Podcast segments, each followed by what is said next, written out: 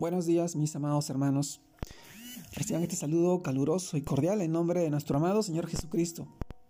Hoy, domingo 27 de marzo del año 2022, les comparto el título de este devocional, el cual se titula Depresión y ansiedad. Y hoy vamos al pasaje de Primera de Reyes, capítulo 19, verso del 4 al 6, el cual nos dice, y él se fue por el desierto un día de camino y vino y se sentó debajo de un enebro, y deseando morirse, dijo, Basta ya, oh Jehová, quítame la vida, pues no soy yo mejor que mis padres. Y echándose debajo del enebro, se quedó dormido. Y aquí luego un ángel le tocó, y le dijo, Levántate, come. Entonces él miró, y aquí a su cabecera una torta cocida sobre las ascuas, y una vasija de agua, y comió y bebió, y volvió a dormirse. Primera de Reyes capítulo 19 versículos 4 al 6. También leemos del libro de 2 de Corintios capítulo 4 versos del 8 al 10, el cual nos dice que estamos atribulados en todo, mas no angustiados, en apuros, mas no desesperados, perseguidos, mas no desamparados, derribados, pero no destruidos, llevando en el cuerpo siempre por todas partes la muerte de Jesús, para que también la vida de Jesús se manifieste en nuestros cuerpos. Según de Corintios capítulo 4 versos del 8 al 10, mis amados hermanos, el título de este devocional, Depresión y ansiedad, es lo que nos toca hoy día eh, reflexionar. Mis hermanos, eh, sabemos, sabemos que Elías era un profeta de Dios. Experimentó angustia y deseo de morirse, lo cual se puede ver en estos pasajes, pero también puede ser una señal de una profunda depresión derivada de no hallarle sentido a lo que estaba sucediendo. Si Elías eh, era perseguido de muerte y sufrió de depresión, de, de lo que está sucediendo, pues eh, hoy eh, reflexionamos y sabemos que de haber sido usado por Dios para descubrir a los falsos profetas y derrotarlos, es amenazado de muerte por Jezabel, lo cual lo lleva a tener temor a aislarse en soledad y sentirse derrotado, pues huye al desierto y termina muy triste, muy apenado, acongojado, tanto que pedía que Dios le quitara la vida. Mis hermanos, esto lo encontramos en el libro de Reyes. Sin embargo, allí en medio de, de su angustia, Dios lo sustenta. Dios le da de comer a través de un ángel y el profeta recupera las fuerzas y busca acercarse más a Dios, a su presencia, y por esto va al monte Orek donde Dios se revela, lo levanta y le da una nueva misión.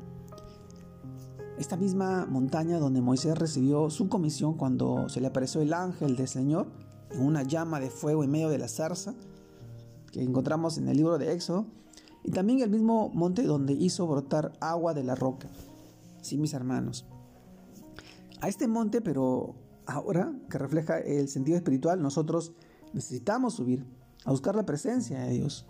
Como dice la Escritura, acerquémonos pues confiadamente al trono de la gracia para alcanzar misericordia y hallar gracia para el oportuno socorro. Hebreos capítulo 4, versículo 16.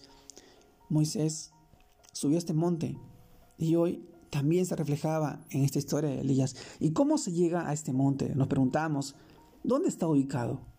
Todo lo que él, todo el que ha creído en Cristo, en el Señor Jesucristo, puede acercarse a la roca viva por medio de la oración, donde se encuentra esta agua abundante de gracia y oportuno consuelo para nuestras aflicciones y nuestras tristezas.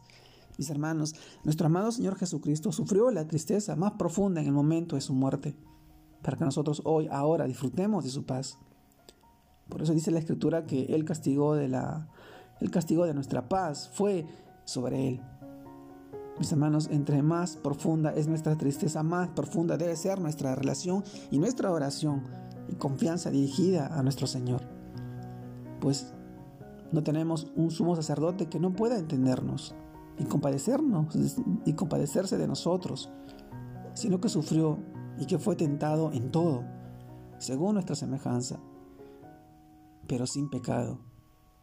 Hebreos capítulo 4, versículo 15, mis hermanos, sin pecado, nuestro Señor sufrió, padeció, vivió en su manera humana, pero también santa, celestial.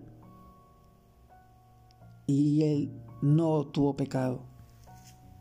Esa es una manera de mostrarnos que nosotros, acercándonos a Él, Él no puede llenarnos de su santidad, llenarnos de su espíritu, fortalecernos en medio de la angustia, en medio de la tentación, confiadamente, sabiendo que el Señor tiene control de todo, Él es soberano.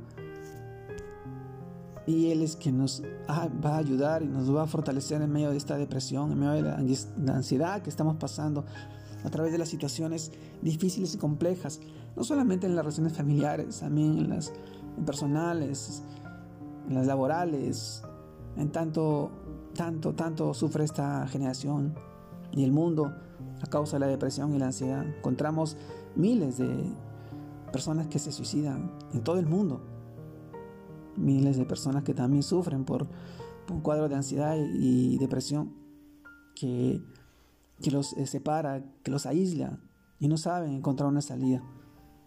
Mis hermanos, es el tiempo de poder acercarnos al trono de la gracia, en la gracia inmerecida y misericordia y la vida eterna que nos ofrece nuestro Señor a través de su palabra, a través de aceptarlo a Él como nuestro Señor y Salvador.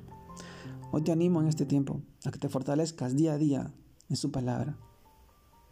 Te mando un fuerte abrazo, Dios te guarde y te bendiga en este tiempo, en este día. Domingo familiar, que la pases con los tuyos disfrutando de todas las bendiciones que Él te da, de la felicidad y el gozo que hoy representa en tu vida y en la vida de tu, de tu familia. Saludos a todos mis hermanos. Buen feliz día de domingo. Dios los bendiga. Dios los guarde.